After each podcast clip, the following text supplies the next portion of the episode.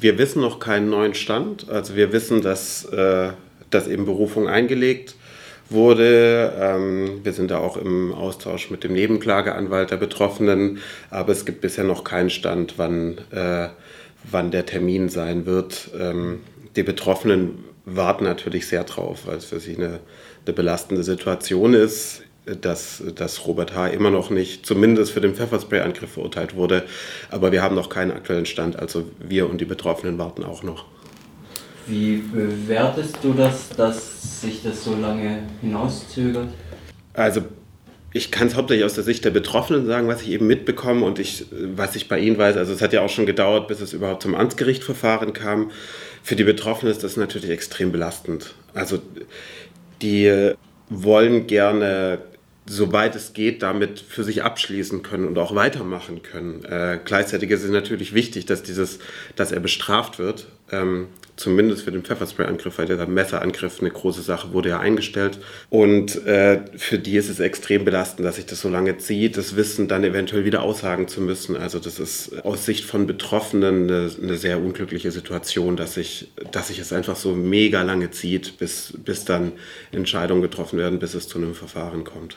Nochmal kurz zu dem Messerangriff. Das hat ja sehr viel Namen hinterlassen im wahrsten Sinne des Wortes und der Betroffene hat es ja auch als, ja, als krassen, krasse Zäsur empfunden, dass es von der Staatsanwaltschaft schon vor dem Verfahren ähm, eingestellt wurde. Und dann hat sich während des Prozesses am Amtsgericht gezeigt, dass ja gar keine Notwehrsituation vorgelegen hat, weil dort zu hören ist, dass alle Beteiligten Robert H. dazu aufrufen, die Szenerie zu verlassen und er ja sich immer in der, in der Lage befunden hat, einfach zu gehen und ihm wäre nichts passiert. Meiner Meinung nach überschneidet sich das mit der Notfallthese bzw. Notwehrthese. Ähm, deine Bewertung dazu? Ja, also wir merken in der Beratung, wie sehr belastend das für den Betroffenen ist. Und ich finde es auch ähm, schon, schon erschreckend, dass das eingestellt wurde. Also letztendlich äh, könnte man auch von einem, von einem potenziell äh, rechten Tötungsversuch sprechen. Also er wurde mit einem Messer angegriffen. Der, der eine Betroffene hatte, hat bis heute eine große Narbe. Das war ein richtig, richtig tiefer Schnitt. Es wurde ihm auch im Krankenhaus mitgeteilt, dass er Glück hatte, dass es keine, keine inneren Organe getroffen hat. Also es war wirklich, es, es hätte auch noch mal noch viel, viel schlimmer laufen können. Und, und gerade in der Dimension, also der Angreifer Robert H. ist ja, er war mal, hat mal für die AfD für den Gemeinderat äh, kandidiert, war auf Querdenken-Demos aktiv. Also das ist schon, ist nicht eine unbekannte Person. Das ist auch, könnte auch den Ermittlungsbehörden be bekannt sein.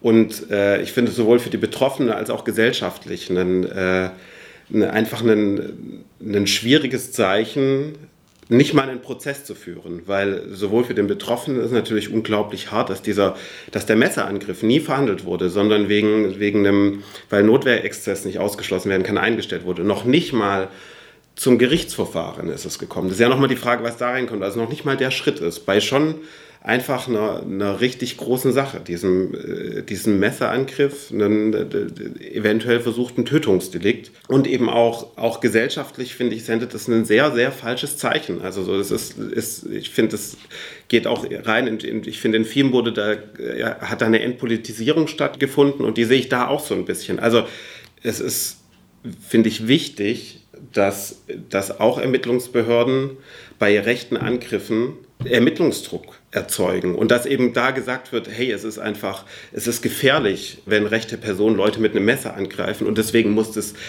wird es auf keinen Fall erstmal eingestellt, sondern es kommt zu einem Gerichtsverfahren. Da kann ja der Fall immer noch erörtert werden. Da können ja verschiedene Sachen rauskommen. Aber äh, das finde ich schon auch, finde ich schon erschreckend und es, es zieht sich auch so, es, es, gab halt mehrere Sachen. Es gab die Einstellung, dann gab es die erste Polizeimeldung, wo der Angriff sehr verharmlosend dargestellt wurde und nur die Täterperspektive. Und das ist natürlich auch was, was, was mit den Betroffenen macht, dass sie das Gefühl haben, sie werden, sie werden dort nicht richtig ernst genommen. Wie bewertest du die Berichterstattung vor allem der BZ in diesem Kontext? Bei der BZ muss ich sagen, die Berichterstattung ist während des Prozesses, finde ich, deutlich, deutlich besser geworden. Also so, äh, die haben am Anfang äh, die Polizeimeldung übernommen und hatten das als Grundlage ihres Artikels.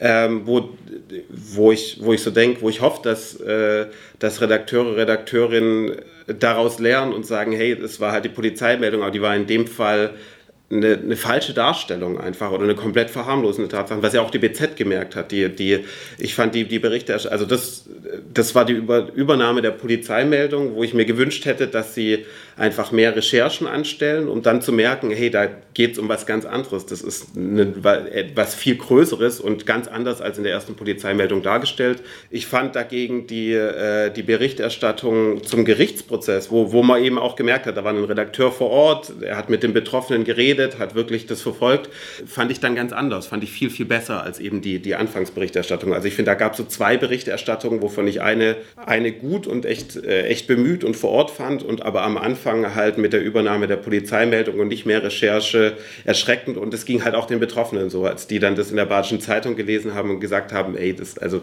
das kann ja wohl nicht wahr sein, wie, was hier darüber steht, was so anders ist als das, was wir erlebt haben. Ihr seid ja eine Unterstützungsorganisation für Betroffene von rechter Gewalt, ähm, also jetzt runtergebrochen. Und bei der, während des Amtsgerichtsprozesses habe ich gesehen, dass da auch ähm, weitere UnterstützerInnen vor dem Gericht waren. Ähm, wie kommt das bei den Betroffenen an? Extrem gut. Also ich kann natürlich jetzt nicht ganz allgemein sprechen, aber für den Fall, das war, ich denke, das war einer der positivsten Sachen im gesamten Gerichtsverfahren für, für beide Betroffenen, also für das Ehepaar. Das haben sie dort gesagt, das haben sie uns ganz oft rückgemeldet, wie stärkend das für sie war, dass im Gerichtssaal, sie wussten, da sind viele Leute, die kennen sie zwar nicht, aber die stehen auf ihrer Seite vorm Gerichtssaal. Immer Leute waren auf ihrer Seite, die irgendwie Tee und Kaffee dabei hatten, die gewartet hatten, bis sie rauskommen. Also das war für die, für die Betroffenen eine extrem große Hilfe. Auch dass es dann danach noch eine Demo gab, direkt spontan war auch das war eine große Sache und das ist was, was also so auch, wenn, wenn Leute es hören und auch so fragen, wie könnte ich denn unterstützen? Also so, ich weiß, das ist für die Betroffenen eine große Sache. Bei einem Poten, wenn dann irgendwann klar ist, wann wird es beim Landgericht verhandelt, was ich weiß, dass das für die Betroffenen eine extrem große Hilfe ist, wenn auch da wieder Leute da sind. Wenn sie sehen, ist es Leuten nicht egal, sondern Leute kommen extra her, um nur zu zeigen, äh, wir stehen auf eurer Seite, wir teilen eure, eure Einschätzung, wir sind da. Also das ist für die eine extrem große Unterstützung und das fanden sie sehr, sehr wertvoll. Das heißt, du würdest dazu aufrufen, dass potenzielle UnterstützerInnen Augen und Ohren aufhalten, ähm, wann denn der Termin angesetzt wird? Auf jeden Fall. Also das ist, glaube ich, das mit die größte Unterstützung, die man gerade den Betroffenen geben kann. Da zu schauen, das wird man ja mitbekommen über Radio Dreieckland, über andere Medien, wann, äh, wann, wann es zu diesem Prozess kommen wird. Ähm, genau, da gerne Augen, Ohren offen haben und gerne dann gucken, ob man, ob man dort einfach, einfach vorbeikommen kann.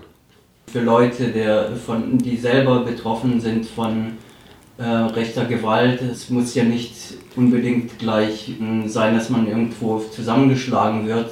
Wohin kann man sich melden? Auf jeden Fall an uns. Ich würde da, glaube ich, auch noch mal kurz was dazu sagen, weil also wir sind eine Beratungsstelle für rassistische Rechte, antisemitische Gewalt und Recht bezieht sich bei uns in dem Fall nicht wie ist der, der Täter, die Täterin nach irgendwie nach Einstufung von Ermittlungsbehörden verordnet, wie das in dem Fall ja ist, sondern äh, wichtig ist die Einschätzung der Betroffenen, ob sie das Gefühl haben, sie wurden rassistisch rechts und rechts heißt auch zum Beispiel sozialdarwinistisch, queerfeindlich, also so alles so an, an, an gruppenbezogenen Abwertungssachen. Wer davon betroffen ist, äh, kann sich gerne äh, an uns wenden. Unsere Homepage heißt leuchtlinie.de.